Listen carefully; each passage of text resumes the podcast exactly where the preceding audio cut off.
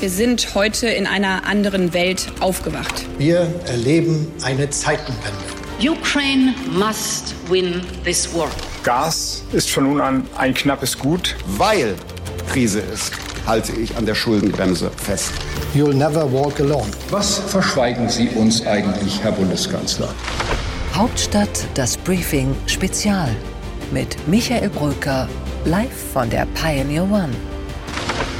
Herzlich willkommen, meine sehr verehrten Damen und Herren, liebe Zuhörerinnen und Zuhörer, zu diesem Hauptstadt-Podcast-Spezial, mit dem man den manche leicht spöttelnd den heimlichen Oppositionschef nennt. Dabei ist er Bundesfinanzminister, eine Art Vize-Vizekanzler in der Ampel. In den letzten Monaten ist er allerdings als das aufgetreten, als dass ihn seine Abgeordneten und wohl auch seine Wähler am liebsten sehen, nämlich als Kritiker grüner Heizungspläne. Christian Lindner spricht heute im Podcast mit uns über den Etat 2024, die Rückkehr zur Schuldenbremse, den monatelangen Streit um das Heizungsgesetz, ja und wie es eigentlich weitergehen soll mit der Ampel, den Friktionen zwischen Grün und Gelb Hören Sie einfach mal rein in das Gespräch, das wir diese Woche auf der Pioneer One vor ungefähr 150 Pioneers geführt haben. Viel Vergnügen, viel Spaß.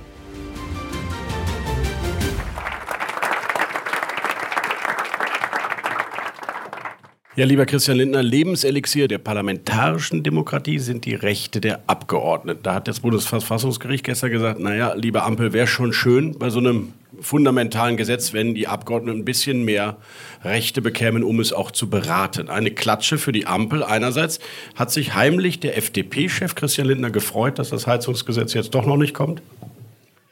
Nein, der hat sich nicht heimlich gefreut. Denn das Urteil ist ja auch Ausdruck von äh, einer Entwicklung. Das Gebäudeenergiegesetz ist jetzt fundamental anders, ich möchte sagen um 180 Grad gedreht gegenüber dem, wie es einst auf Kiel gelegt worden ist. Und deshalb ist nachvollziehbar für mich, dass das Verfassungsgericht nun sagt, ähm, das muss auch dann sorgfältig beraten werden. Ich persönlich ähm, ähm, bedauere eher den gesamten Prozess. Ich würde heute nicht ein weiteres Mal zustimmen, aus Freundlichkeit, äh, das Gesetz aus dem Kabinett in den Bundestag zu geben, ohne dass es in der Regierung fertig war. Damals habe ich gesagt, okay, es ist jetzt äh, ein Werkstück und das wird intensiv im Parlament beraten, aber wenn ihr unbedingt wollt, dass es jetzt ins Parlament kommt, dann will ich da kein Veto einlegen, sondern markiere nur meinen Zweifel der übrigens nicht nur bestätigt worden ist danach, sondern durch das Echo von Praktikerinnen und Experten äh, so noch, noch äh, äh, vergrößert worden ist. Also ich würde jetzt selbstkritisch sagen, schon am Beginn würde ich es anders machen. Jetzt, ja, Applaus ist immer erlaubt. Jetzt kommt es in der ersten Sitzungswoche nach der parlamentarischen Sommerpause? Ja, voraussichtlich. Das ist die Haushaltswoche. Das ist ja auch Sache des Parlaments, das im Einzelnen jetzt zu bestimmen. Aber jedenfalls äh, gibt es keine Sondersitzung für dieses äh, Gesetzgebungsvorhaben. Ich hörte gerüchteweise, dass das erwogen worden äh, sei von manchen.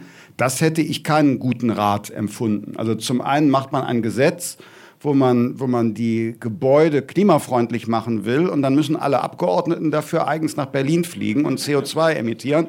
Das wäre für mich nicht überzeugend. Und ähm, das Instrument der Sondersitzung ist für besondere, äh, außerordentliche ähm, äh, Ereignisse vorbehalten und gewiss ein Gesetz, das ab 2024 in Kraft tritt und dessen wesentliche Fragen noch später überhaupt erst wirksam werden, da besteht keine Eilbedürftigkeit, eine Sondersitzung einzuberufen. Deshalb ist richtig, dass die Verständigung ist, es regulär nach der Sommerpause zu beraten. Das Bild, das die Ampel zeigt, zwei Jahre nach Amtsbeginn, ist Chaos, ist Streit, ist öffentliche Briefe, die von Kanzler zu Ministern, von Ministern zu Ministern geschickt werden.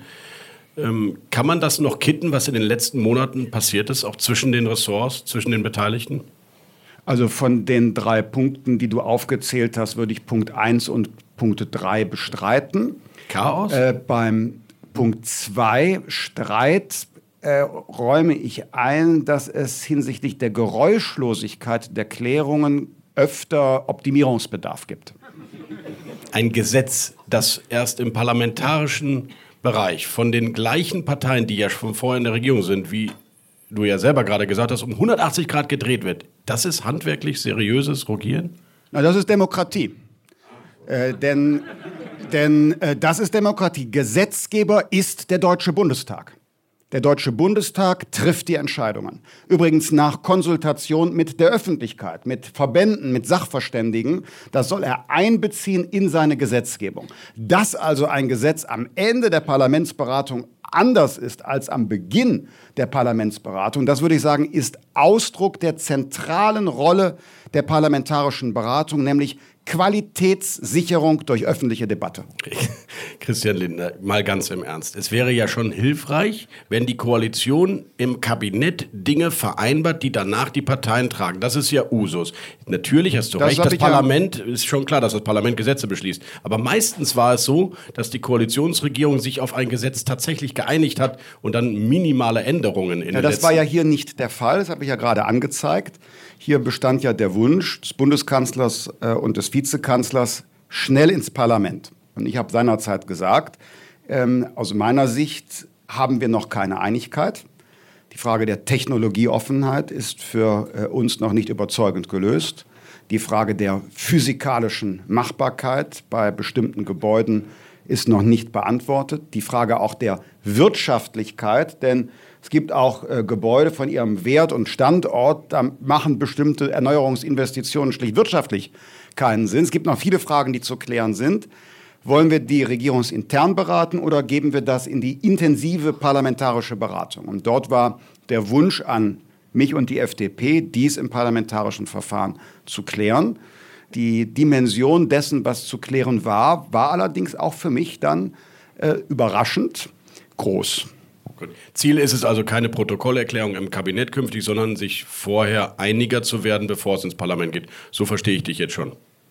Also ich habe nichts gegen äh, Protokollerklärungen, aber ich kann für mich äh, jedenfalls nur sagen, aus Freundlichkeit zu sagen, wir klären das dann später, das werde ich kein zweites Mal machen, nicht nur weil ich diesen Prozess kennengelernt habe, sondern weil meine formale Zustimmung, etwas ins Parlament zu geben, im Nachhinein versucht worden ist, übrigens auch von manchen Medien, umzudeuten zu einer Form der inhaltlichen Zustimmung.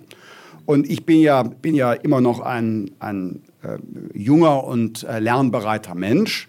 Und äh, diese Episode habe ich jetzt sehr verinnerlicht. Kann es sein, dass sich das alles bei der Kindergrundsicherung oder bei, bei der Debatte jetzt ums Elterngeld wiederholt? Weil dort kommt ja auch erst noch ein Gesetzentwurf und schon geht es wieder los. Wir hören, eigentlich war sich die Ampel einig, dass eine Dynamisierung des Elterngelds in Frage kommt, dass man da was stockt. Und jetzt heißt es plötzlich von Lisa Paus, unmöglich, können wir doch nicht machen. Ähm, wir können nicht ans Elterngeld rangehen. Bei Ihnen im Ministerium heißt es, wir haben das alles schon besprochen. Woran sollt ihr denn sonst gehen, wenn nicht an dieses Thema? Und plötzlich scheint es wieder so zu sein, dass irgendwelche Absprachen öffentlich diskutiert werden. Und jetzt steht ein Gesetz an, das wieder von drei Parteien wir, unterschiedlich gesehen wird. Das können wir gerne jetzt noch miteinander äh, diskutieren wenn wir jetzt über den Haushalt sprechen, will ich nur einen Schritt noch zurückgehen, bevor mhm. ich sofort beantworte, äh, um was es da geht. Wir sind in einer Situation, wo wir den Trend umkehren müssen. Äh, wir haben jetzt über die Pandemiejahre und äh, auch nach der ähm, Schocksituation bei den Energiepreisen nicht mehr die Möglichkeit, jedes Problem mit Geld zu lösen. Wir müssen zurück zur Solidität. Wir müssen zurück zur Solidität und all diejenigen, die am Sonntag sagen, der Staat soll sich auf seine Kernaufgaben konzentrieren und sich aus dem Subventionsabbau zurückziehen, die mögen sich bitte daran auch zwischen Montag und Freitag erinnern, wenn es passiert. Äh, denn wir müssen es tun. Wir haben aus meiner Sicht zwei Leitplanken, die gehalten werden müssen. Die eine Leitplanke ist, wir müssen raus aus der Überschuldungssituation. Frankreich hat bereits ein schlechteres Rating mit enormen auch finanziellen Auswirkungen. Äh, Deutschland ist der Goldstandard der Staatsfinanzierung. Das müssen wir erhalten. Und im Übrigen sind Staatsausgaben uferlos auf Pump auszudehnen auch ein Treiber der Inflation, der größten Gefahr für unsere wirtschaftliche Substanz. Bleiben Sie doch jetzt einfach bei uns und hören Sie diesen Podcast bis zu Ende, aber eben auch alle anderen Podcasts und Newsletter, die wir auf thepioneer.de jeden Tag für Sie frisch zubereiten. Hauptstadt Das Briefing Spezial mit Michael Bröker live von der Pioneer One.